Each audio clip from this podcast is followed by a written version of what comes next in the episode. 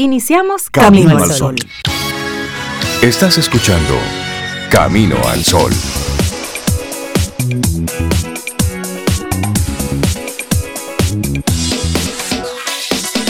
Muy buenos días, bienvenidos a Camino al Sol. Es martes, estamos a primero de marzo, año 2022. Buenos días, Cintia Ortiz, Obeida Ramírez y a todos nuestros amigos Camino al Sol oyentes. Buenos días. Hola Rey, buenos días, buenos días Cintia, a nuestros amigos y amigas Camino al Sol oyentes también, buenos días para ellos y para Laura Sofía. Yo estoy bien, yo no sé ustedes, quisiera saber cómo están, cómo se sienten. Dígame, dígame, dígame. con la manito así, dígame, dígame. Pues bien, bien, Sobe, gracias por preguntar sobre todo y por esperar la respuesta. Buenos días, estamos muy bien. Buenos días, Rey y Laura. Y buenos días a ti, Camino el Sol Oyente. Esperamos que tú también estés muy bien. Y así como dice Sobedinos, cuéntanos, cuéntanos, ¿cómo te amanece el día de hoy? Primero de marzo, estamos estrenando mes. Los que se manejan por quarters, este es el tercer mes de ese quarter, hay que sacar resultados. Estamos primero de marzo. Primero de marzo. Sí, sí, sí, sí, Fuera de todo relajo, primero de marzo en el día de hoy. Wow, wow, Bueno, así arrancamos nosotros nuestro programa con, con actitud de sorpresa. Sí, porque no podemos perder la capacidad de asombro. Y hoy toma tus errores como lecciones, no como castigo. Esa es la, la actitud del pensamiento que queremos compartirte desde Camino al Sol. Toma aquello que has hecho y que no ha salido bien o en el que has fracasado, bueno, como como una lección, como lo que tiene que ser. no como un castigo, como un aprendizaje. Y eso da para muchos, Cintia y Sobe. Bueno, son muchas las veces que en la vida uno, uno cae, rey. Sí. Hay gente que se levanta y sigue como que no pasó nada y sigue atropellándose. Pero hay otros que se caen, se levantan y se detienen a buscar ese aprendizaje que, que hoy proponemos.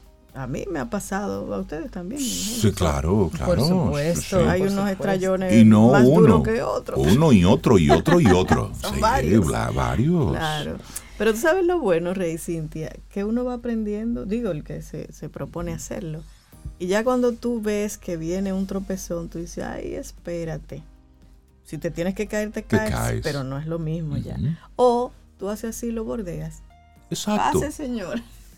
Así es, lo Me gusta mucho esa propuesta también. Hay momentos de agacharse también. También. Y que eso pase por arriba y de brincar. y no pasemos por alto los maravillosos errores. Hay errores que fueron un golpe de suerte también en la vida para muchas personas. en medicina, muchos descubrimientos no fueron descubrimientos nada. Eso fue, mira, estamos inventando eh, algo para esto y de repente, pero en vez de esto lo que cura es esto. Ah, entonces fue un error que salió bien. Pero sí, me gusta mucho esa actitud que te presentamos en el día de hoy. Toma tus errores como lecciones, nunca como castigo. Eso. Porque el que está despierto del error aprende. Así es. Y bueno, arrancamos nuestro programa con, con esa intención de reconectar contigo tempranito. Te recuerdo nuestro número de teléfono, el 849-785-1110 es nuestro número de teléfono y ahí tenemos el contacto, la aplicación de WhatsApp, a través de la cual estamos entonces conectados durante todo el día. Y si nos quieres enviar un correo electrónico, puedes hacerlo a hola arroba caminoalsol.do. Y hoy es un día para nosotros reflexionar. Hoy es el día para la cero discriminación.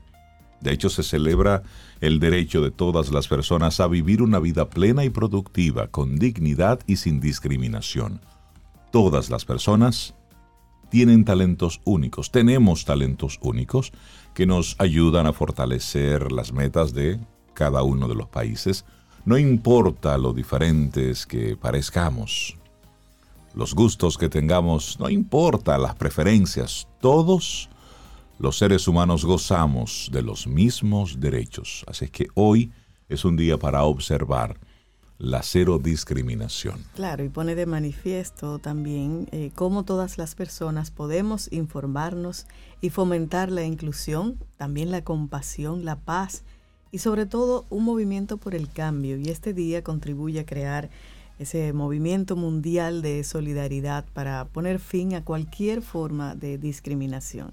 Y el tema del Día de la Cero Discriminación para este año es eliminemos las leyes que perjudican, creemos leyes que empoderan. Dionucida quiere subrayar la imperiosa necesidad de emprender medidas contra cualquier ley, ley que sea discriminatoria.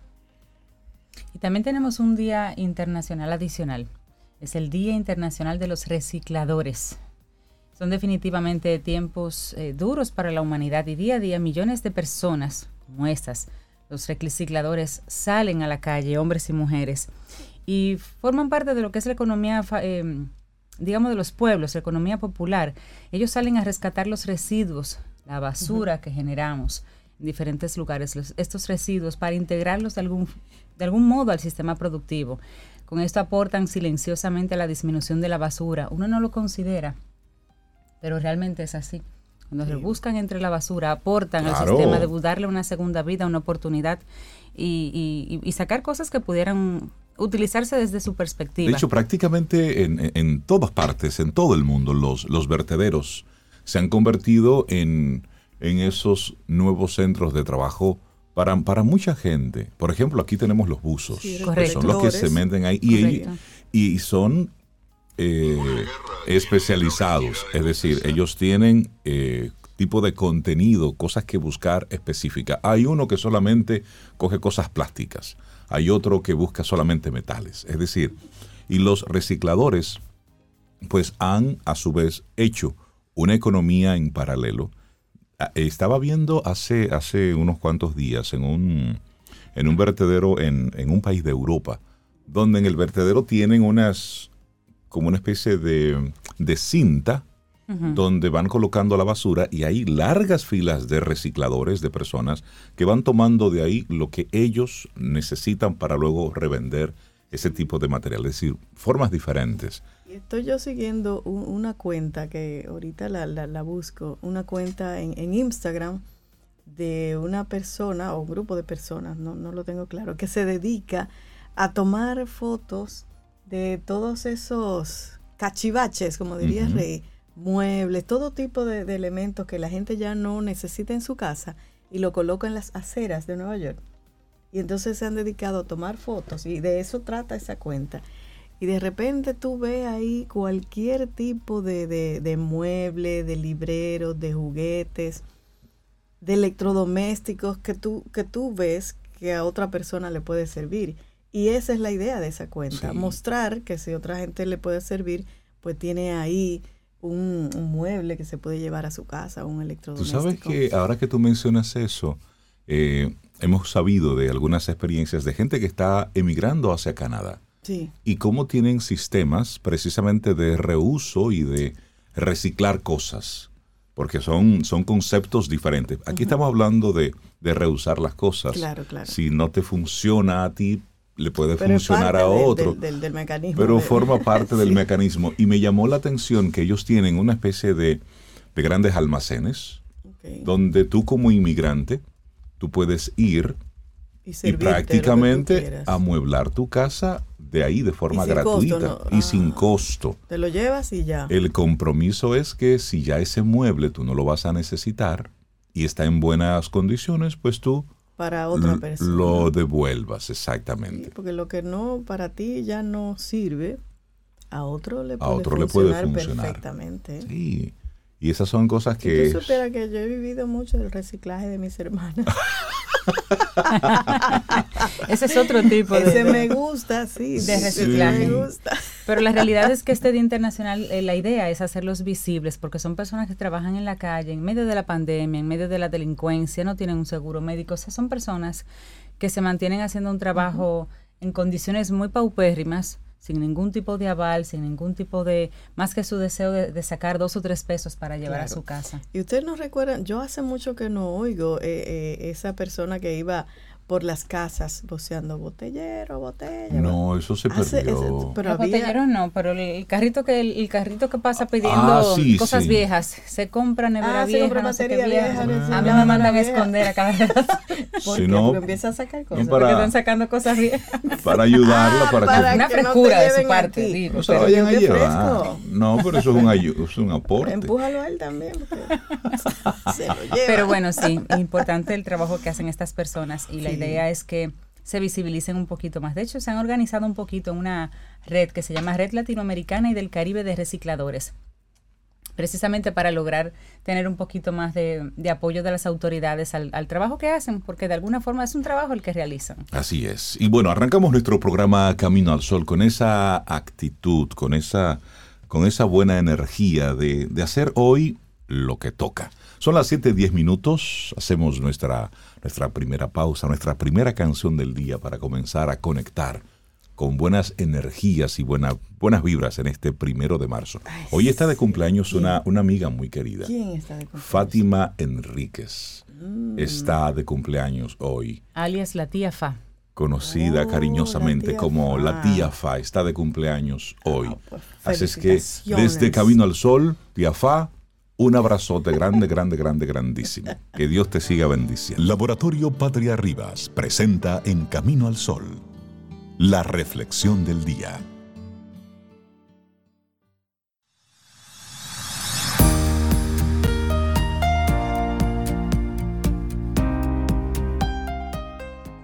Dice Paulo Coelho que todas las batallas en la vida sirven para enseñarnos algo, incluso aquellas que perdemos. Reconocer nuestros errores nos brinda la oportunidad de aprender de ellos. Sí, y una vez dijo Confucio que cometer un error y no corregirlo es otro error. Y siguiendo este razonamiento, una pregunta. ¿Es cierto que dejamos de aprender de nuestros errores al negarlos? Es decir, negar los errores es el primer obstáculo para reparar las consecuencias de un fallo que hayamos cometido. Al fin y al cabo, cuando decimos la célebre frase yo no he sido, la cual entraña en muchos casos una negación evidente de nuestra posible responsabilidad, no estamos intentando en el fondo justificar un error. Y el hecho de justificarlo no es una forma de no reconocer algo mal hecho. Así que al fin y al cabo, ¿no estaríamos ante una negación? Hmm. ¿Y qué sucede al negar un error? Otra pregunta al decir, o es decir, al no decir el mea culpa, cuando usted no dice, sí, sí, sí, sí. Sí, sí, acepto, acepto. Una forma de poner un ejemplo. Pero, pero en serio, al no entonar el mea culpa ante nuestros errores, muchas veces lo que intentamos es poner distancia entre lo que ha ocurrido y sus consecuencias. Sin embargo, no es menos cierto que esta misma distancia dificulta la posibilidad de aprender de lo que ha ocurrido. Aleja así la posibilidad de revisar el proceso y de identificar los fallos. Por otra parte, esta distancia también puede producir que en un primer momento suspiremos de alivio, un alivio que se transformará en ansiedad en el caso de que tengamos que volver a afrontar el mismo reto, cuando nos tiremos de los pelos por no haber puesto los medios suficientes para subsanar nuestras carencias. Por esta razón, la actitud más sana y enriquecedora es observar el error e intentar ver en qué hemos fallado ¿Cuál es nuestra responsabilidad? ¿En qué podemos mejorar? ¿Qué podemos aprender? Qué buena pregunta, qué buenas preguntas. Además de incapacitarnos para el futuro, renunciar a esa tarea de explorar nuestros fallos por no reconocerlos es una actitud que supone un obstáculo para el autoconocimiento. Al renunciar a este proceso también renunciamos a aceptar la responsabilidad de los aciertos que también se han estado dando. Ignoramos así nuestras capacidades más destacadas y evitamos que las potenciemos. Asumimos un error, es parte fundamental de un aprendizaje. De hecho, sin los errores no existiría el aprendizaje. ¿Cuántas veces nos hemos caído con la bicicleta? O aquellos que toquen un instrumento, ¿cuántas veces se han equivocado aprendiendo? O incluso a pesar de lograr un alto grado de ejecución en alguna tarea, no estamos libres de error. Así pues, lo ideal es observar el error cuando lo cometamos y ver qué podemos aprender de él. Claro, llegados a este punto, merece la pena recordar un estudio llevado en equipo entre investigadores de la Universidad de California de Nueva York. Se desveló que el hecho de no asumir nuestros propios errores se relaciona con nuestra personalidad y hace disminuir nuestro potencial de crecimiento. Al no asumir el error, no optamos al aprendizaje que de él se desprende. Para llegar a estas conclusiones, analizaron miles de perfiles. En ellos trabajaban, trataban de identificar los tipos de personalidad dominantes según las reacciones que adoptaban ante los errores. Definitivamente el estudio arrojó curiosos resultados. Dentro de los mismos se estimaba que el 70% de la población podía ser perfectamente catalogada dentro de tres grandes grupos según sus reacciones al error. El primer grupo, la culpa es de otra persona. Una frase tan recurrida en niños, el clásico yo no he sido, sigue siendo muy usada por un gran número de adultos. Es decir, al cometer el error, deciden obviar su responsabilidad y la atribuyen a una segunda persona. no fui yo. No, fui yo. O sea que al culpar a otros de sus propios errores, en cierto modo los están negando. Y de esta forma, al no tener la madurez necesaria para reconocerlos, tampoco la tienen para mejorar en su propio conocimiento interior cualitativo, Suelen optar por actitudes victimistas, incapaces de asumir culpas y sin un criterio constructivo sobre el hecho en sí. A través de esta actitud, el único resultado que se obtiene es el no aprendizaje y el no desarrollo de uno mismo. Al culpar a los demás de nuestros errores, asumimos que somos perfectos, o al menos lo queremos hacer ver. Quizá por vergüenza, quizás por falta de autocrítica. Muchos jefes son incapaces de reconocer un error y culpan a sus empleados de algún fallo empresarial. De esta forma no solo no evoluciona como jefe, sino que también desmotiva a sus trabajadores. ¿A quién no les ha pasado ese error alguna vez? Ay, yo no fui. Mm. No, fui, yo. Y aquí hay otro que va ahí al lado. Aquí no ha pasado nada. No. Ese es otro grupo de personas que se engloba entre aquellos que no es que culpen a otros, es que no ven el error. Es decir, que por más que tú les muestras las evidencias, son incapaces de ver que ellos tengan culpa alguna. Cualquier parecido con un partido político en nuestro país es pura coincidencia. O alguien cerca de usted. O alguien cerca de usted. sí, sí, se trata sin duda entonces de una actitud que tampoco da margen al aprendizaje y una vez más vuelve a negar el fallo. Si no existe error, no hay nada de lo que aprender. Así pues estaremos expuestos a tropezar una y otra vez con la misma piedra. Así que este grupo de personas negarán sobre todas las cosas haber hecho algo mal. Directamente no son capaces de lidiar con la culpa, ya que no la ven. Es decir, para ellos es imposible aprender de algo que no existe o que directamente no están dispuestos a reconocer bajo ningún concepto. Claro. Se, parece, se parecen personas que dicen, pero eso no es nada, pero ¿y cuál es el problema ahí? y tú quieres como que, ¿cómo que cuál es el problema? Sí, se, se comportan, se comportan como Sansa. Sansa es una de nuestras perritas que cuando ella nieta, de Sobe que cuando ella hace cuando ella hace algo ella es como pero yo no he hecho nada como romper un cojín. como romper un cojín. Pero eso no es, nada. ¿por qué me miran a mí? que lo hizo ayer mientras teníamos aquí Camino al Sol rompió un cojín en el patio. Ay la pusieron de castigo señores en una lomita en una lomita y yo pero eso no es nada hay gente que es así que asume esa sí. Sí sí que ni siquiera lo ve, como decías, Rey. Bueno, pero hay un tercer grupo y es que asumir una responsabilidad más allá de lo que a uno le corresponde. Hay personas así también. tampoco así. Claro, aprender de nuestros errores requiere admitir que hemos fallado y entonar frases como la responsabilidad ha sido mía.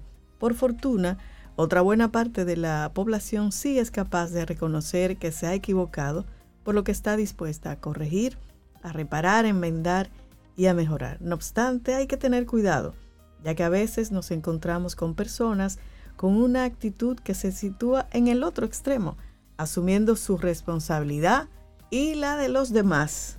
Por lo tanto, los recursos que pueden llegar a destinar a la reparación son muchos y el castigo que se pueden llegar a imponer a ellas mismas por los errores que se atribuyen al ser proporcional a esta atribución también puede ser muy grande. Bueno, tres grupos ahí. La culpa no es mía. ¿Dónde está el problema? o todo fui yo, fui yo, fui yo. Esos son los que tienen el látigo ahí. Dicho esto, fallar es humano, pero aprender de nuestros errores una vez cometidos en lugar de negarlos también lo es. De hecho, es una oportunidad genial para mejorar y conocernos mejor. No significa que haya que estar todo el día errando, pero si surge la oportunidad, no la desperdicies negando la mayor a capa y espada, sino aprende de ella, fluye con ella. Reconocer nuestros errores nos brinda la oportunidad de aprender de ellos. Escrito por Pedro González Núñez y fue nuestra reflexión hoy aquí en Camino al Sol. Laboratorio Patria Rivas presentó En Camino al Sol la reflexión del día. Te acompaña Reinaldo Infante. Contigo, Cintia Ortiz. Escuchas a Sobeida Ramírez. Camino al Sol.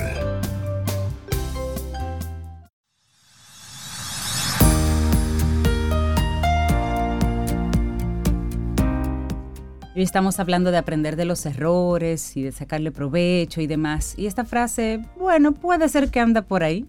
Albert Einstein la dijo, o dicen que la dijo. Un estómago vacío es un mal consejero. Sí, con eso no se toman decisiones. En todo el sentido. Bueno, y, y eso a propósito del en el día de ayer que estábamos hablando de frases y refranes, eso que dijo Albert Einstein, un dominicano lo diría, el malcomío no piensa. Algo así. Algo así. esa es la traducción. Algo así, sí, sí, sí, Bueno, y nosotros estamos muy contentos de recibir en nuestro rinconcito a una mujer que cada vez que comparte con nosotros nos invita a reflexionar a ver un poquitito para adentro.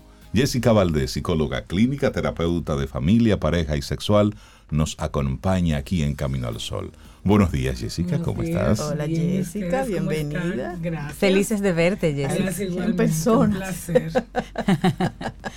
ya nos hacías falta y nos traes un tema hoy súper interesante. Como dice Rey, siempre nos pones a mirar un poquito para adentro, yo diría bastante para adentro. y hoy hablaremos de lo que mereces tener.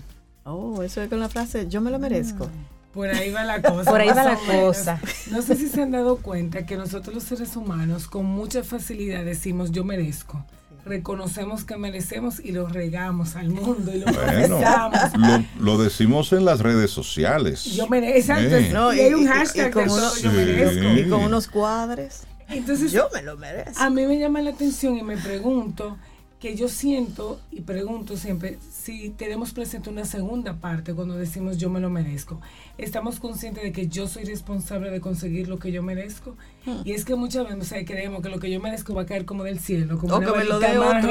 O me lo dé otro. Por eso, porque me lo merezco. Entonces hoy yo quiero como compartir cuatro cosas que yo creo que son las esenciales que debemos buscar merecer para nosotros, pero también acompañarlas de que eso que tú mereces, tú tienes que moverte para conseguirlo. Lo primero que yo creo que todo ser humano debe decir yo merezco es yo merezco relaciones cariñosas, amorosas y de apoyo. Yo merezco relaciones sanas, pero tenemos que estar clarísimos que para tener relaciones sanas yo tengo que ponerme a no negar las señales que me dicen que algo va mal. Yo tengo que reconocer que hay cosas que no me hacen bien. Entonces muchas veces estamos en relaciones sanas y no nos damos cuenta que hemos hecho algo para conseguir eso. Y por el contrario, muchas veces caemos en relaciones dañinas porque no queremos hacer caso a esas señales que nos manda. Otra cosa que yo creo que todo ser humano merezca, merecemos tranquilidad y merecemos paz.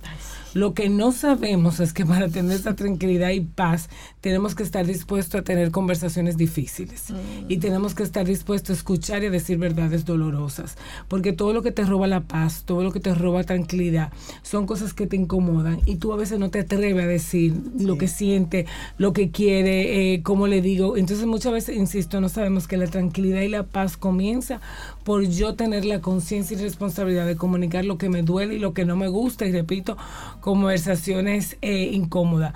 Otra cosa que entiendo que es vital. Jessica, déjame, permíteme en, ese punto eh, hacerte un, comentario que justamente ayer vi en las redes sociales, alguien que posteó que decía, yo creía que era antisocial porque siempre me gustaba estar solo y en paz.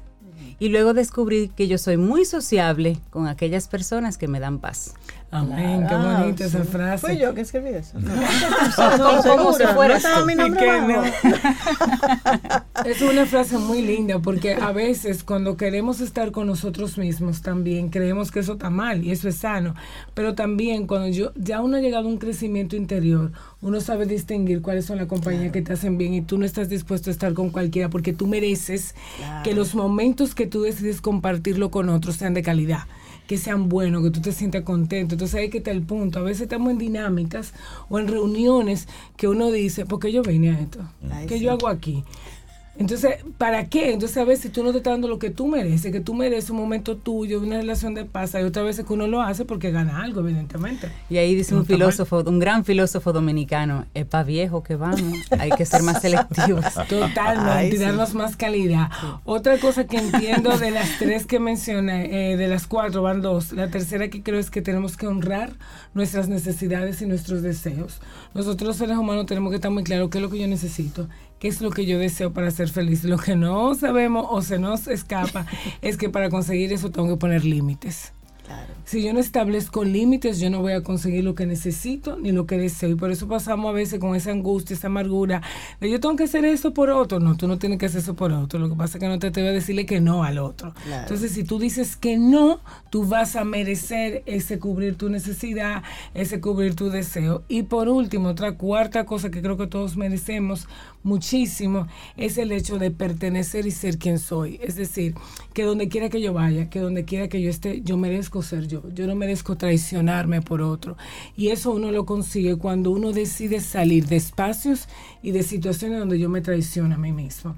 No sé, para ser más exacta, a veces uno en lugares laborales, en una empresa, que te piden hacer algo que va contra tu esencia, contra tu valor, y tú dices, ese no soy yo. Y nos desdoblamos y hacemos eso por pertenecer y llegamos hasta enfermarnos inclusive. Pero digo, yo no me merezco esto, esto no es justo, tú no me deberías estar pidiendo esto. Pero tú lo haces porque tú decidiste hacerlo. Entonces, es como reconocer que todo eso que tú mereces, tú tienes que hacer algo para conseguirlo, que eso no cae solo, que eso no es otro que te lo va a dar, que tú mereces y preguntarse hoy todo el mundo, ¿qué yo merezco? Porque eso es una pregunta que a veces la gente te dice, ¿y qué sé yo? Yo no sé lo que yo merezco. Pero acepto todo lo, que venga. Exactamente, y hay que saber elegir, hay que saber pedir qué merezco. En esa misma línea, lo que mereces tener en nuestro mundo, recientemente hemos estado viviendo un, sistema donde todos somos merecedores.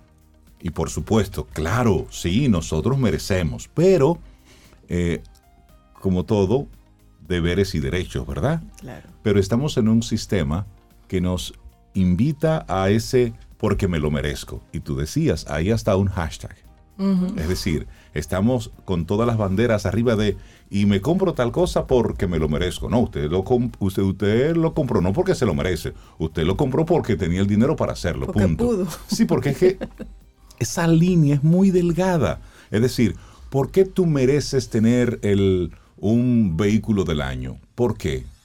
Es decir, son como cosas porque... Que no es real, que te lo mereces. Lo que pasa es que te has fajado a trabajar, que tú quieres ver un resultado de algo que tú has hecho. Algo que a mí me preocupa, Rey, en ese sentido, es que muchas veces nos enfocamos en el tener. Me lo merezco, tener cuestiones eh, económicas, físicas, materiales.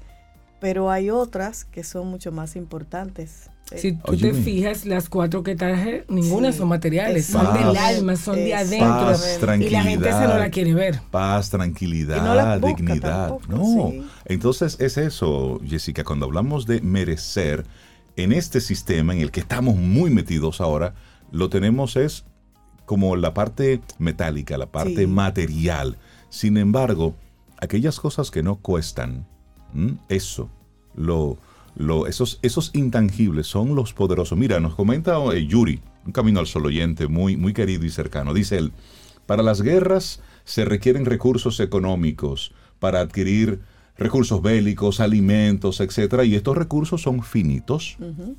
¿Y quién los provee? Hace la pregunta. Luego dice, para vivir en paz, lo único que se requiere es amor. Esto es infinito. Este proviene de una fuerza que es inagotable la misma que nos creó junto a todo lo que existe y nunca discrimina. Yuri, muchas gracias por enviarnos esto. Yo quiero rescatar algo que tú dijiste, Reinaldo, que me hace siempre mucho ruido. En las redes sociales cuando la gente pone yo merezco, yo merezco, a veces yo también siento que es una puya indirecta, donde en el fondo yo no me lo, yo no siento merecérmelo y yo me pongo a la defensiva para que todo aquel que venga a juzgarme, a criticarme, ¿dónde tú sacaste eso? ¿Dónde tú conseguiste? Pero yo sí me lo, pero cuando tú realmente sientes que mereces algo, tú no tienes que decírselo a nadie. Tú te lo dices a ti y a los tuyos porque te llena de orgullo, porque te llena de de esperanza, de motivación, porque, o sea, de hecho, las cosas cuando uno está feliz, uno la comparte con su gente. Claro. Tú no la compartes con el público. Cuando tú necesitas, o sea, vamos a ver nosotros, yo no pongo una red de que yo me merezco este carro, yo me merezco este viaje. No, tú puedes compartir un momento de esa foto. Es decir, que ese es un primer termómetro. Si ya tú estás justificando lo que tienes, es porque tú sientes que, no te, lo, mereces. O que el otro me va a cuestionar que no me lo merezco y me pongo a la defensiva. pero entonces ahí yo digo, pero realmente tú crees que tú te lo mereces. Realmente tú te sentiste orgulloso de eso, sentiste que hiciste algo para Pero lograrlo. Es que de repente eso viene de esa práctica que con las que nos criaron, de si sacaste buenas notas, te regalo esto a fin de año. Entonces vamos con el premio y castigo de acuerdo a la actitud que yo haya asumido. Entonces, ahora en esta etapa, todo eso simplemente lo que, está, eh, lo que hace es salir a flor. Un comportamiento aprendido. Y fíjense también, como ustedes dicen, la gente cuando habla de yo merezco lo asocia con material, lo asocia con me fajé a trabajar y lo conseguí. Y yo quiero invitar hoy a que tú vayas más allá. Este merecer del que yo hablo tiene que ver con amor propio. Cuando yo me amo, yo entiendo que yo merezco, pero en ese merecer son cosas que yo merezco para yo ser feliz. No que yo me haga dueño del mundo, no que me vuelva un ser egoísta, que entiendo que a mí todo me pertenece y yo tengo que tenerlo todo. No, porque hay cosas que nosotros vamos a desear que nunca vamos a tener. Claro. Porque quizás no nos hacen bien. Yo siempre digo que no es lo que uno quiere, lo que uno le convenga. Además, en términos materiales, ¿quién dice que usted se merece eso? Es decir, vamos, como pregunta abierta, ahora en términos emocionales, en términos espirituales, sí. Es decir, merecemos, todo ser humano merece tranquilidad, merece paz, no discriminación, merece amor. Pero en lo material, eso es totalmente y a veces en lo material también es interesante. Bueno, porque cuando tú haces un gran esfuerzo de un trabajo, tú dices, wow, me voy a comprar esto porque me lo merezco. Pero eso se queda contigo. Por lo menos yo me manejo así. Yo no lo ando publicando. Pero eso es un regalo que tú te haces a ti. Totalmente para mí, este conmigo. Pero a, ustedes me ayudan a ver otras cosas del merecer. y cuando yo escucho gente que dice, yo no me merezco eso. Es decir, cuando vienen situaciones de dolor, cuando tú pierdes a alguien, cuando viene un cáncer, yo eso no me lo merezco. Porque yo no he hecho... es que la vida implica dolor también. O cuando, tú te das ¿eh? por entero a una empresa, por ejemplo, que tú das el todo por el todo y de repente te desvinculan. Te desvinculan o ese puesto que estabas esperando no te lo dan a ti. Y sale entonces esa expresión, pero yo tanto que he dado a esta y empresa. Empieza a amargarte la vida. Yo no me merezco un trato de esta forma. Totalmente, porque llegamos a confundir que el merecer, que me lo merezco todo y a mí no me puede pasar nada que yo no quiera. Y eso no es. O que otro también no tenga los mismos méritos o más méritos para tenerlo. O que siempre que yo digo, cuando tú estás en una relación laboral o de pareja, lo primero que tenemos que saber cuando empezamos una relación es que se puede terminar. Es que nada es para siempre, o sea, tú puedes entregar toda tu ilusión, pero eso puede acabar por la razón que sea. Y muchas veces nos amargamos la vida, que como eso terminó, no queremos ver todo lo bueno que dio todo lo bueno que aportó, todo lo que crecí, porque en el dolor se crece también. Hay veces que hay cosas que creemos que no merecemos, pero que bien nos hacen eh, recibirla. Y otras que tú no estás buscando, que cuando te dejas sorprender por la vida también te hacen enriquecer mucho. Pero insisto mucho en tener que entender que merecer es quién te acompaña, tus relaciones, el hecho de tú te claro que tú necesitas, que tú deseas, porque un capricho no es lo mismo que una necesidad. o sea, a veces yo quiero cosas, pero no necesito esas cosas. Cómo tener eso claro, la importancia de establecer límite para tú tener lo que tú mereces, el amarte, el, la autenticidad. Yo creo que eso es algo que se ha perdido mucho y eso es algo que la gente tiene que cuidar, merecer. Yo merezco ser yo, yo merezco que me amen por quien soy, no tener que cambiar por el otro para que me para pertenecer, porque yo creo que eso es lo que más daño está haciendo ahora mismo a todos los seres humanos, dejar de ser tú para pertenecer. Y después que estás ahí dice, pero no me gusta, nunca te traiciones y como qué buen mensaje ese tuyo de no traicionarse hoy a propósito que es el Día Mundial del Cero Discriminación. No traicionarse. No te discrimines tú en primera instancia. Exactamente. Me gusta mucho ese mensaje poderoso. Lo que mereces tener, Jessica Valdés, gracias por traer este tema a la mesa. Gracias a ustedes. La gente que quiera ponerse en contacto contigo, Jessica. Me pueden llamar al 829-850-1812. Me pueden escribir también vía correo electrónico jessica con J, 2S, Jessica Valdés M, arroba gmail.com o encontrarme en Instagram con Jessica Valdés M. Excelente, un gran abrazo, Jessica. Gracias por la Gracias por estar. Gracias a ti. Mm, disfruta tu café en compañía de Camino al Sol.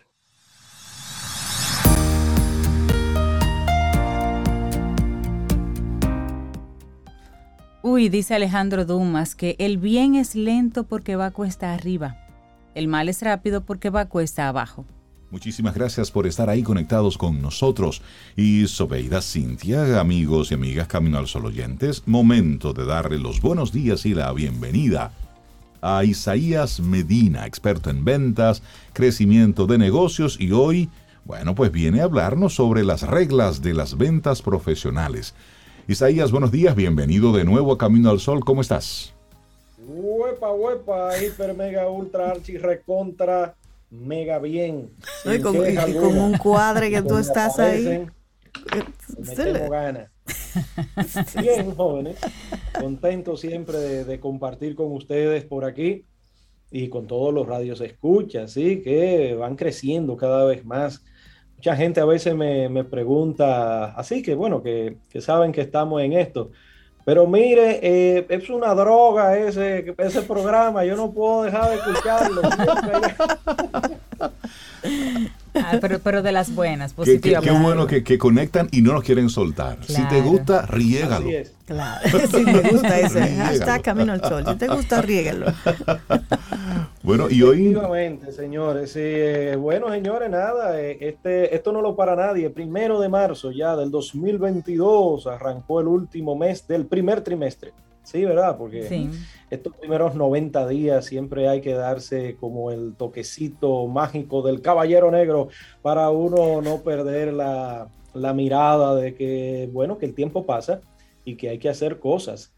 Y, em, hoy tenemos un tema que me parece que puede ayudar a más de uno a poder eh, sembrar las bases de lo que es su profesión.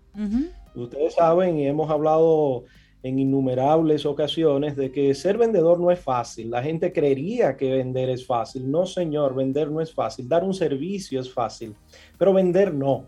Vender implica que usted esté esperando una remuneración por eso. Uno puede dar un servicio sin esperar nada, pero vender, no, señor. Show me the money. Ahí uno espera, ¿verdad?, que se cumpla ese ciclo, que se cierre donde el dar y el recibir y en este caso el recibir metálico es la clave. Entonces usted cobra por esas habilidades que usted va desarrollando.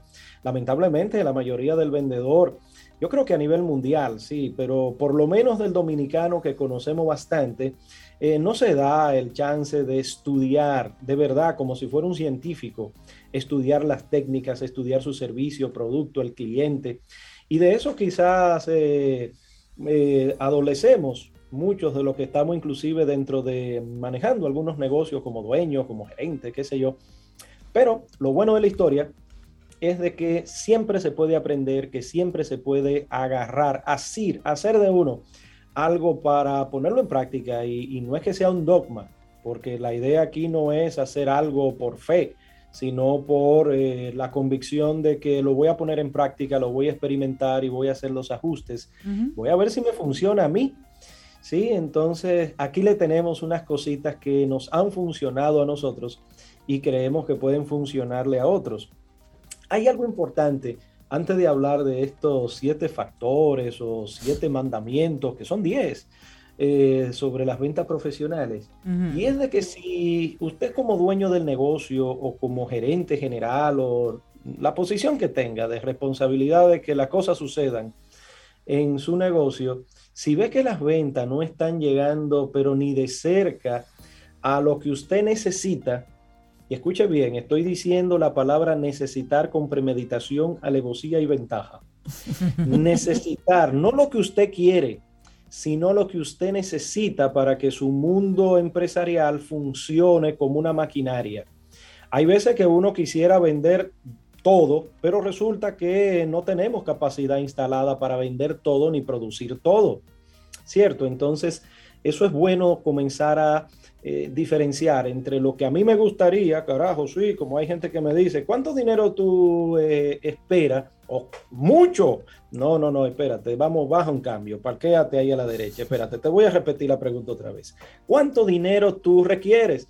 Ah, bueno, entonces nunca han hecho un análisis a nivel de su costo de vida. Bueno, asimismo, muchos dueños de negocio de cualquier tamaño a veces esperarían eh, oye, me dar un jonrón con la base llena, a pesar de que hacen presupuestos. Pero muchos de esos presupuestos están errados. Después podemos hablar una sesión completa de por qué muchos presupuestos están sobreestimados. Y eso ya no es un problema del vendedor. ¿Sí? Eh, ya eso no es de venta, ya eso es un problema de análisis, de manejo de datos, de las expectativas, de manejo de la macroeconomía, de manejo de la competitividad. Bueno, pues ya eso escapa a la venta. Eh, como tal, ¿verdad? Del día a día. Entonces, si tienes un negocio, eres gerente, dueño, y no está llegando a, los, a las ventas que necesitas, entonces tiene que mirar si estás ofreciendo el servicio como empresa que prometiste. Eso es lo primero. Estoy ofreciendo el servicio. La gente de verdad se siente satisfecha con nosotros, con la manera en que lo tratamos, con la entrega a tiempo. Pero también hay que ver si el producto o servicio que tú estás vendiendo y promocionando cumple con las expectativas mínimas. Fíjense, no estamos hablando de vendedor. Hay veces que le metemos al vendedor, óyeme, eh, es venderle, tú tienes que vender refrigeradores en, Alaska. Entonces es un lío, ¿verdad? Porque el producto no es bueno, porque el servicio no es, es decadente. Pero también hay que ver el precio. El precio realmente es el precio que debería llevar.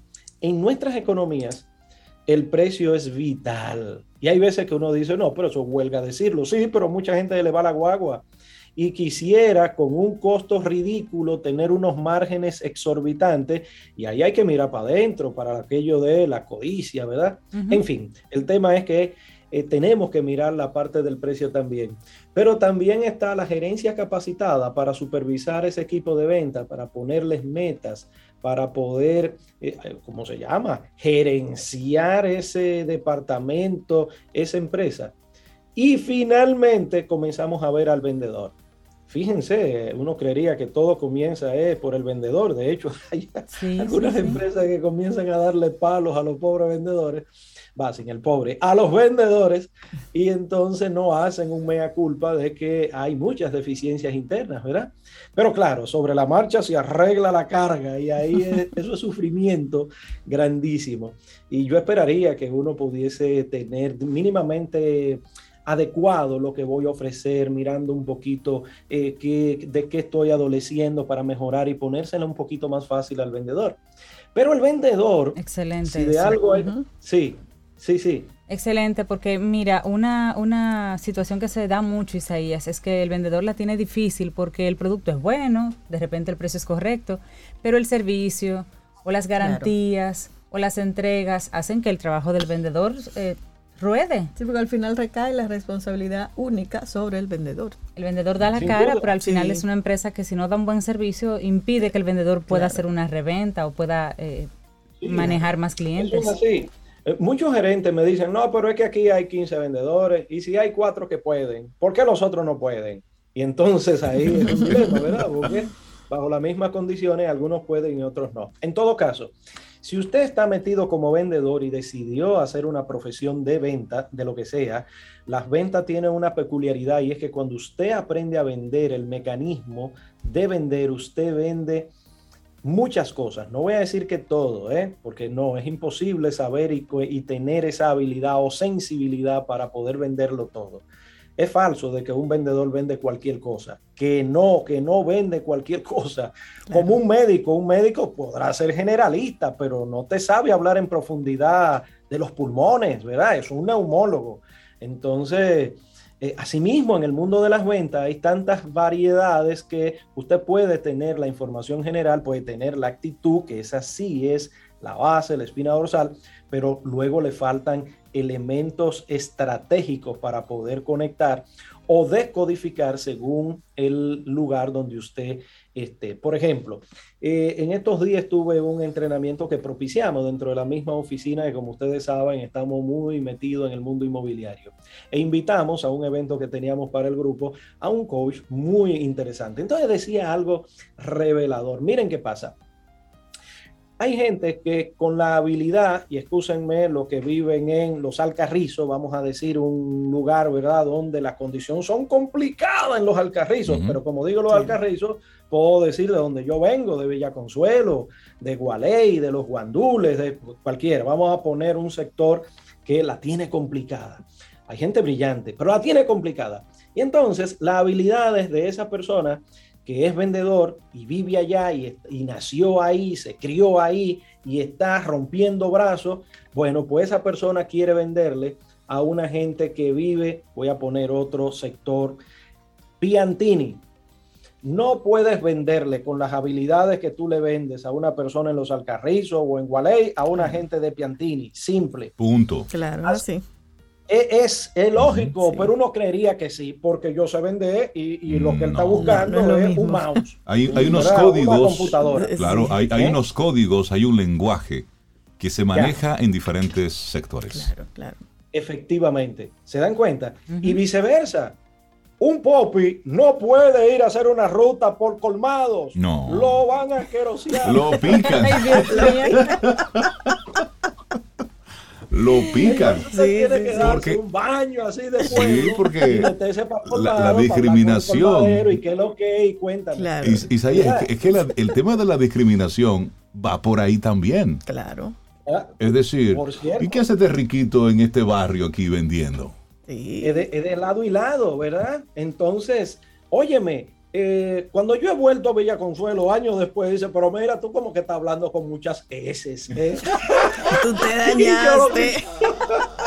te estás dañando. me maltratan, me maltratan amigos, ¿verdad? como que yo hablo demasiado bien, no, pues cómo va a ser, eso no tiene... Pero bien, eh, ustedes captan, ¿verdad? Aquí lo que tratamos de... Claro, el tema de los códigos, claro, claro. El tema de los códigos. Entonces, en todo caso, nosotros como vendedores necesitamos ajustar nuestras capacidades para poder ser coherente con lo que intentamos comercializar. El muchacho que quizás no ha podido leer mucho o instruirse mucho tendrá que hacerlo si quiere venderle a un target X, ¿verdad? Ahora bien, usted como gerente de venta tendrá que reclutar mejor según el producto que usted quiere estar vendiendo. Entonces, así usted necesita ese olfato para poder hacer de ese vendedor el vendedor ideal. Y ahí vienen luego los entrenamientos, el coaching, todo eso, la mentoría que usted necesita darle. Entonces, dentro de esas siete reglas del vendedor, que no la vamos a decir hoy, nos va a quedar para otro momento, es una especie de decálogo que nosotros podemos descubrir, pudimos descubrir eh, en estos años. Y miren, no se conoce ningún método que pronostique cuánto se puede vender en un periodo determinado de tiempo el vendedor y uno dirá, pero ven acá, pero ¿y cuánto es lo máximo que se ha ganado un vendedor en esta empresa? Y vamos a poner un número. De comisión se ha ganado 50 mil pesos.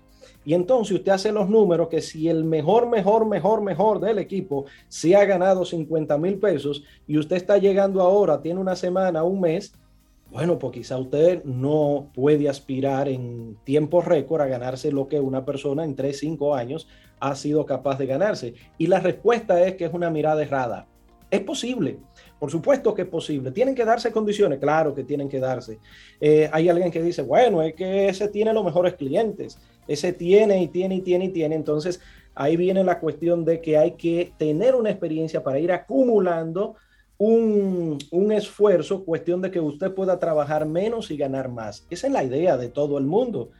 El vendedor, punto uno, que entienda este primer, esta este primer factor de las ventas, de que usted no tiene límites para ganar comisiones, no importan los techos donde usted esté. Ojo, y aquí voy a decir algo políticamente incorrecto. Si usted descubre que usted no está ganando el dinero que a usted le gustaría ganar, porque usted siente que tiene las habilidades, las capacidades, todo eso, váyase, Busque otro espacio donde usted pueda duplicar, triplicar las comisiones con el know-how. Por supuesto, eso es mucho decir. Usted va a ver que donde usted está, el techo todavía es altísimo, ¿cierto? Pero en todo caso, siempre créete la historia, joven, vendedor, vendedora, de que eres capaz de duplicar y hasta triplicar dónde estás las comisiones que tienes. Eso de que el cielo es el límite y todo eso es una filosofía muy linda y es cierta. ¿sí? El número dos, y aquí quisiera terminarlo porque si no nos comen los Doberman con los tiempos, el vendedor profesional está continuamente aumentando sus ventas y disminuyendo su carga de trabajo. Suena maravilloso. De hecho, los emprendedores se meten en un emprendedurismo precisamente para eso, para trabajar menos y ganar más. Ah, pero la triste realidad, sin triste, realidad, es que es al revés. Usted comienza a trabajar dos veces más y a ganar menos, por lo menos por un tiempo. Sí, ¿sí? Así que el vendedor puede con inteligencia, con astucia, con esfuerzo denodado diario, con estudio, uno creería que uno sabe todo lo que hay que saber de, ventas. Pues no. Las ventas es psicología, las ventas es emoción, las ventas es intercambio de reacciones, las ventas es matemáticas, las ventas es estadística, las ventas es servicio total. Gracias, jóvenes de la patria. Y muchas relaciones humanas. Eso. Isaías Medina, la gente que quiera conectar contigo y todas las cosas maravillosas que tú haces. Bueno, eh, ya le digo que ya nuestra agenda 2022 está casi copada. Excelente, ya les decía. 829-884-3600. 829-884-3600. ¿Podemos beber un café? Excelente. Eso suena como un buen plan. Es buen plan. Que tengas un excelente día. Cuídate mucho, ¿eh? Un abrazo, Gracias. Gracias. Un abrazo a todos. Siente y disfruta de la vida. La vida. Camino al sol. Camino al sol.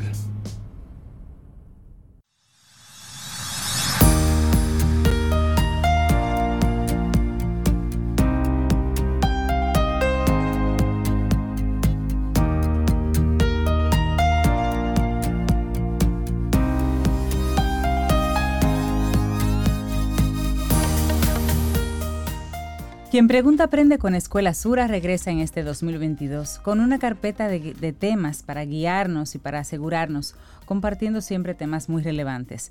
Puedes escuchar sus participaciones pasadas y actuales en nuestra web caminoalsol.do y cada miércoles nos acompañan. Quien pregunta aprende con Escuela Sura. Bueno, y nosotros seguimos aquí avanzando en este Camino al Sol a través de estación 97.7 FM. Bueno, estamos a primero de marzo, es martes, momento para nosotros conectar de buena forma, con buena vibra, con, con una doctora que siempre que llega aquí a Camino al Sol nos da así como que, como que nos invita a respirar, a pensar en la salud. La doctora Maritza Arbaje, especializada en medicina holística. Doctora Maritza, buenos días y bienvenida. ¿Cómo está? ¿Cómo se siente? Bien, ¿y ustedes? Pues aquí. Muy, bien, muy contentos de verla, doctora. Buenos días. Mirar eh, el espacio, compartirlo, sentirlo. Como siempre digo, el espacio sagrado, uno de los más hermosos para compartir con ustedes y trabajar un poco las experiencias de mi vida profesional. Hoy es un día muy hermoso, muy energético, estamos comenzando un mes y hay muchas cosas buenas que la vida nos está facilitando. Entonces, el objetivo de la mañana de hoy es que entendamos que lo externo influye tanto en nosotros y que nosotros podemos y debemos identificar las cosas buenas porque realmente siempre hay situaciones.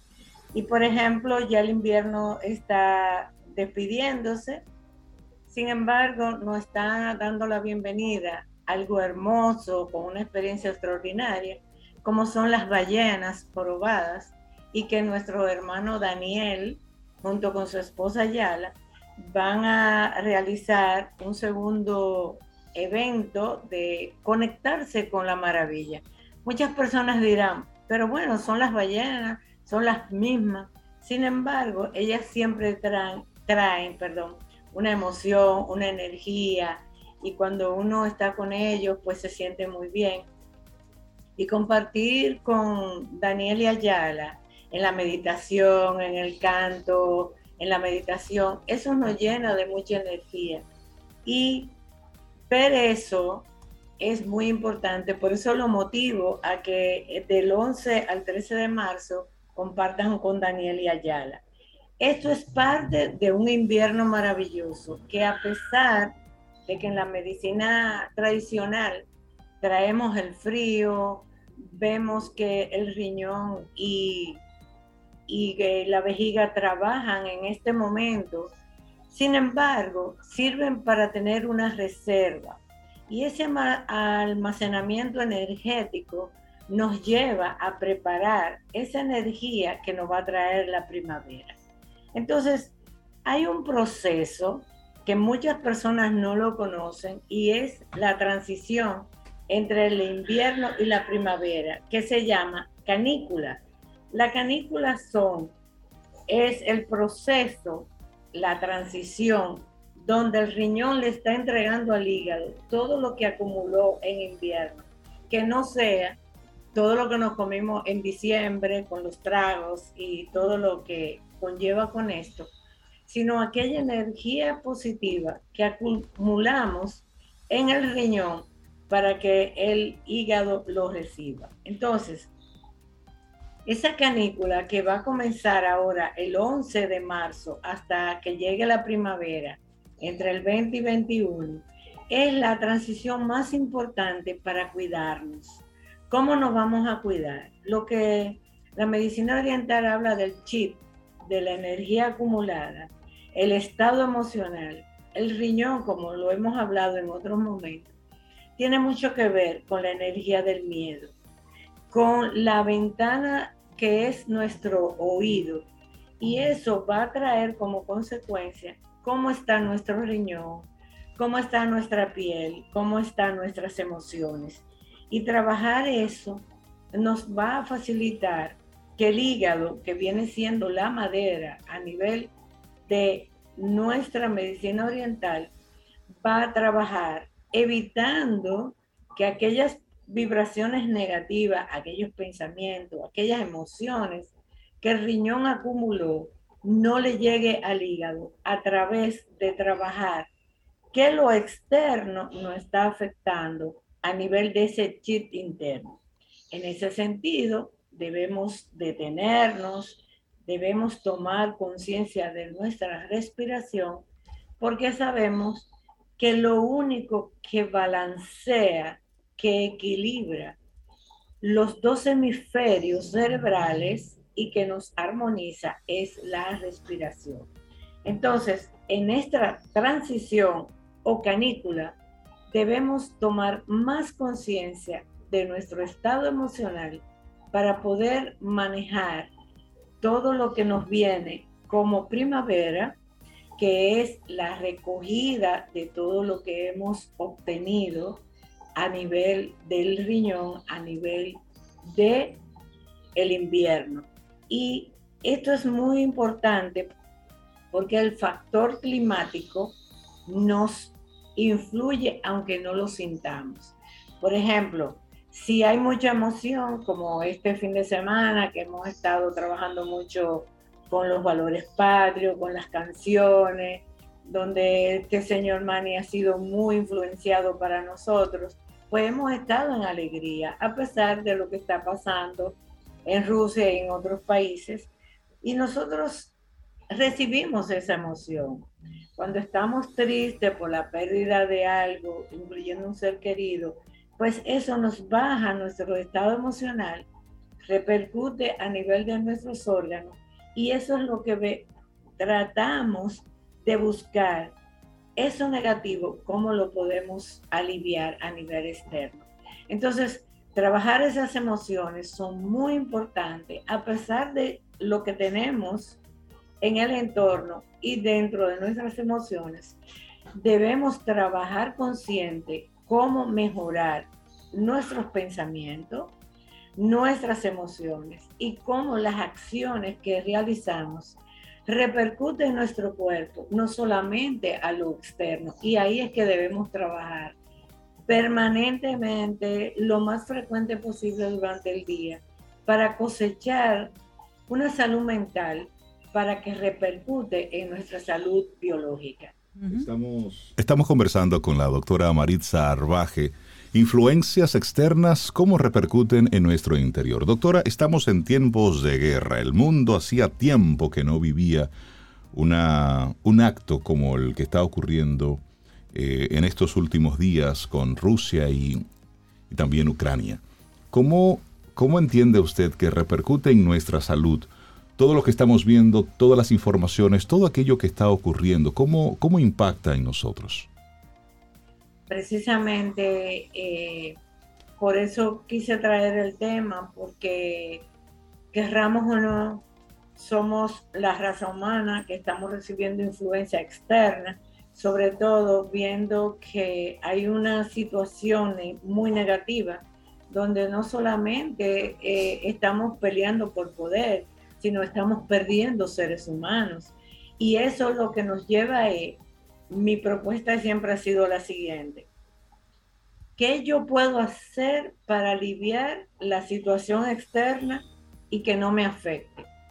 Pues hacer propósito de meditar, de buscar mi luz interna para ver qué yo puedo facilitar como persona que estoy buscando la fuerza espiritual externa, interna, para que se repercute a nivel externo no lamentarme, no hablar lo mismo, lo mismo de lo negativo, sino ver cómo yo puedo bloquear, en el buen sentido de la palabra, a través de una armonización con mi ser para llevar lo que la gente habla de paz. O sea, hablamos mucho de que necesitamos paz, que debemos evitar la guerra, pero no por casualidad no han enseñado a tener paz interior. Nos han enseñado tener armonía en casa, porque es muy lindo sonreírle a todo el mundo afuera cuando yo soy oscuridad dentro de la casa. Entonces, una guerra individual conlleva a una guerra global. Entonces, luchar para armonizarme, para armonizar mi entorno más cercano, que es mi familia, que es mi grupo, por ejemplo, ahora estamos en familia, porque Camino al Sol es una entidad familiar. ¿Cómo podemos seguir transmitiendo una armonía y no repetir lo mismo? Que era lo que yo decía con la pandemia. Ya no hablemos más de eso. Vamos a ver qué yo puedo aportar con mi salud mental, con mi salud emocional, porque tengo una realidad y es que debo andar con la mascarilla, etcétera, etcétera. Entonces, ahora tenemos esta situación con estos hermanos.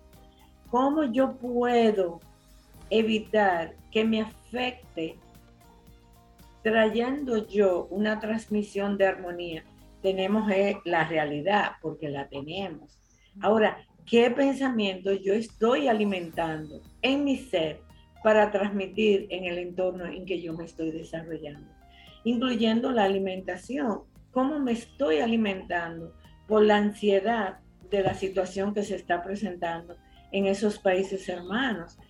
En vez de empezar a comer por la ansiedad, por la depresión, por el dolor que estoy viviendo, porque es una realidad, que yo debo evitar en cuanto a la alimentación biológica y ver cómo nos protegemos, por decirlo así, con un ambiente lo más armónico posible. Esa es mi propuesta es como tratar de que las causas tenemos que enfrentarlas, pero como yo desde mi ser, desde mi individualidad, puedo sumar a mi comunidad. Esa es mi propuesta, eh, que estamos hablando de que a pesar de la realidad, debemos manejar y lograr la armonía desde nuestro interior. Excelente propuesta, doctora Marit Salvaje. Siempre apostando, como también decimos aquí en el programa, al poder de uno. al poder de uno para, para, cambiar el entorno. Doctora Maritza, especializada en medicina holística, hoy compartimos con usted influencias externas y cómo repercuten en nuestro interior. Aquella persona que le escuchó en el día de hoy, doctora, que quisiera conectar con usted, ¿cómo pueden ponerse en contacto? Eh, estoy en el 809-705-0979 y en Instagram como arroba doctora Albaje. Excelente, doctora. Excelente, gracias. Lindo verla. Cuídese mucho. Que tenga excelente día, doctora. Amén, igual. Gracias. Y sigas, sígase cuidando. Le mando un gran abrazo. un abrazo. Sí, sí, el proceso está interesante, pero aquí estamos. Cuídese. Gracias, gracias doctora. Oigan qué mensaje más lindo de, de, Rosa, Camino al Sol Oyente. Dice, me encanta el tema, me hizo sentir paz. El saber que estar un tiempo con uno mismo no es malo y que trabajar por lo que entiendo que merezco no es malo cuánta paz me dio ese tema. Gracias por tener personas capacitadas en el programa como invitados. Eso en referencia al tema que, a la conversación que sostuvimos con Jessica. Así que muchísimas gracias, Rosa, por ese bonito mensaje. Tomémonos un café. Disfrutemos nuestra mañana con Rey, Cintia, Soveida, en camino al sol.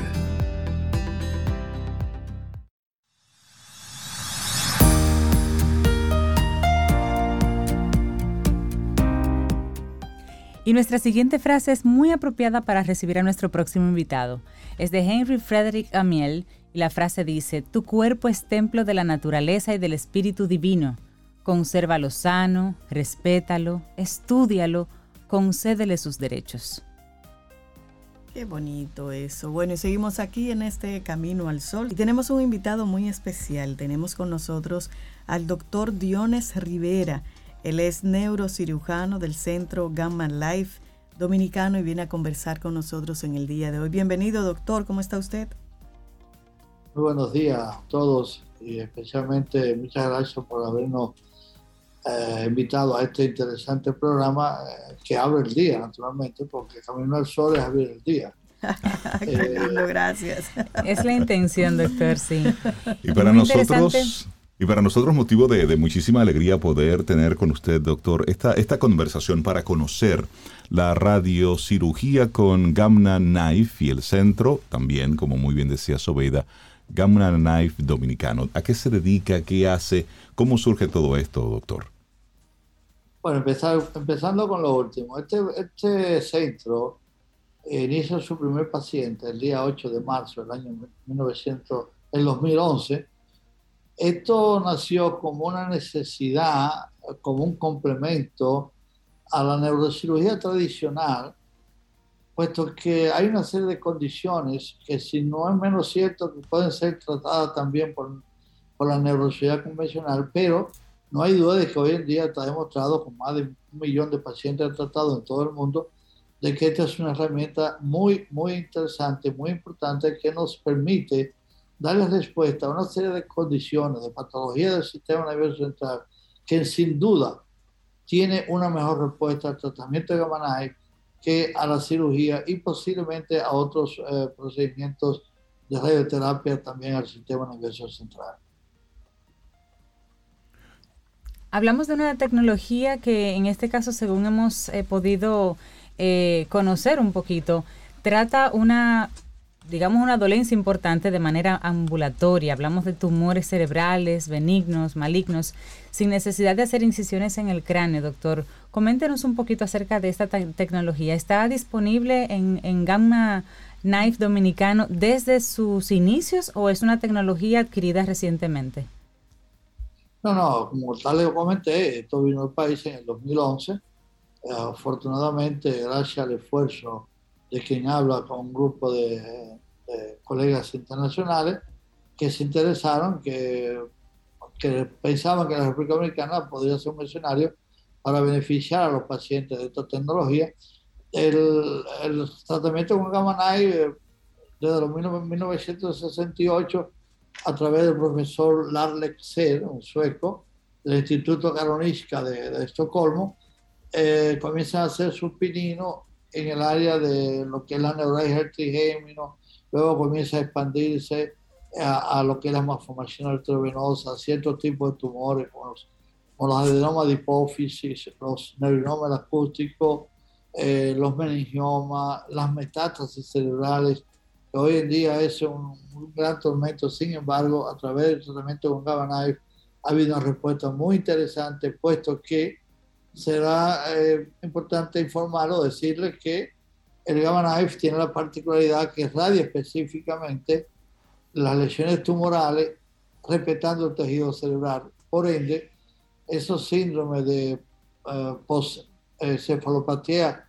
post-rádica en los pacientes que son radiados de manera convencional, en nuestro caso es extremadamente muy, muy escaso. Doctor, hablemos un poco sobre el impacto que ha tenido el, el centro Gamma Knife Dominicano. Eh, ¿Dónde está ubicado y cuántas personas han sido impactadas por los servicios que ustedes ofrecen? Bueno, el centro de Knife está insertado en lo que es la Plaza de Salud, específicamente en el área de Sedimat. Okay. Y ese centro eh, nos ha permitido hoy en día haber tratado en los últimos, eh, digamos, 10, 11 años a más de mil pacientes. Mm. Ha sido beneficiado con este procedimiento de tal manera que hay que, hay que informar que el Centro Gamma Knife ha hecho varios, eh, diríamos, upgrade, actualizaciones, y hoy, hoy por hoy eh, tenemos más de tres meses trabajando con la, el último eh, Gamma Knife disponible en el mercado, que es el Icon. Esto facilita de manera extraordinaria no solamente la eficiencia, sino el tiempo a tratar los pacientes y como ya alguien mencionó, los pacientes vienen en la mañana en ayuna y se van eh, dos o tres horas para su casa. Eh, por seguridad les recomendamos que se queden en la casa, pero la mayoría de las veces pueden ir irse a integrar a su trabajo. Y esto, doctor, es para, como, como decía Cintia, para pacientes con tumores malignos, benignos. ¿Cuál sería el estado de yo decir, bueno, a tal paciente familiar mío quiero ir a, Gamma para que le den ese tratamiento? ¿Y cuáles serían las, las implicaciones post esta intervención? Bueno, tal como dije, el procedimiento de Gamma Knife es un complemento de la neurocirugía convencional. Nosotros no, no, competimos con la neurocirugía convencional, nosotros somos un complemento. Muchos pacientes que sean, eh, por ejemplo, tumores benignos como los meningiomas, tumores que se han resecado parcialmente porque la, eh, fue prudente el, el, neurocirujano decir, bueno, hasta aquí opero, no más, porque si sigo operando le puedo hacer daño a las funciones de este cerebro y entonces el paciente automáticamente pasa a ser el remanente que puede quedar un paciente que es retratado eh, secundariamente por, por, por Knife.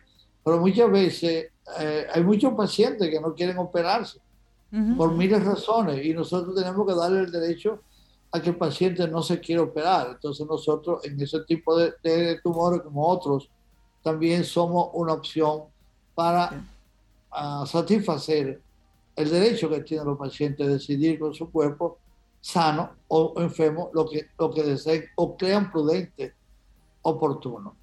Otras patologías que se radian, como dije, la metástasis, acuérdense que las metástasis cerebrales son, la mayoría de las veces son únicas, pero hay una, una, una probabilidad también relativamente alta de que pueden ser múltiples, diseminado el cerebro, y no hay duda que por la particularidad del, del tratamiento con gamma knife, como son rayos que van a converger uno con otro, van a ir a incidir en cada punto específico de cada nódulo, cada metástasis.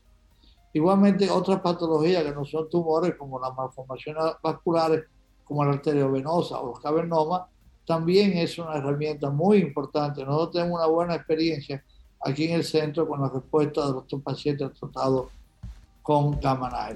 Así como también los, los vestibulares, o lo que se llamaban antes neurinoma acústico, que es el tumor de, proveniente del, nervio auditivo, en las probabilidades de una intervención quirúrgica conlleva una alta tasa de frecuencia de eh, parálisis facial postquirúrgica.